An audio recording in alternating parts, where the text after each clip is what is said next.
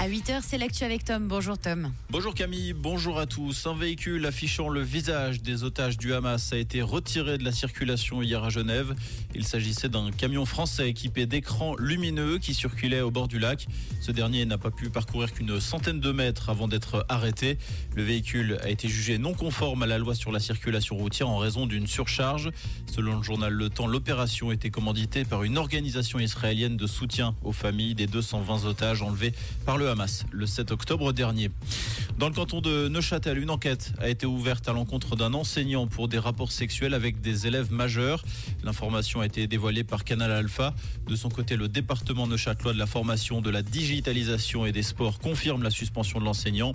Il précise également ne pas commenter cette affaire tant qu'une enquête est en cours.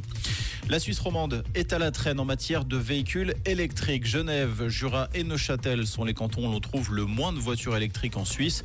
À l'inverse, Zug et Zurich sont en tête du classement.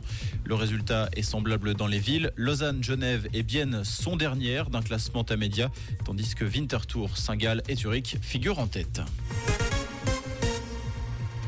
La chasse à l'homme se poursuit dans l'état du Maine aux États-Unis pour retrouver l'auteur d'une tuerie ayant fait 18 morts et 13 blessés hier.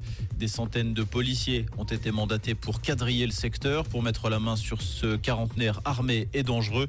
Dans la ville de Lewiston où a eu lieu le drame, les écoles et les commerces ont fermé leurs portes. Les habitants ont reçu l'ordre de se confiner.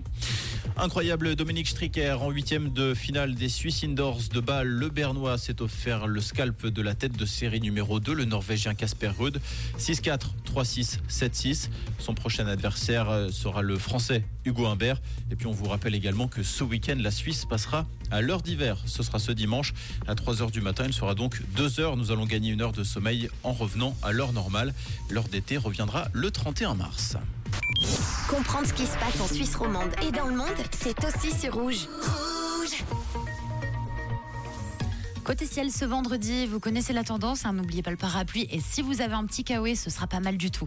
Météo Suisse nous annonce de la pluie en continu pour ce matin avec un ciel gris et des températures de saison 9 degrés à Gruyère, 11 degrés au Mont-sur-Lausanne et 12 degrés à Satigny avec de légères améliorations pour cet après-midi malgré du vent toujours au programme un bon vendredi à l'écoute de Rouge.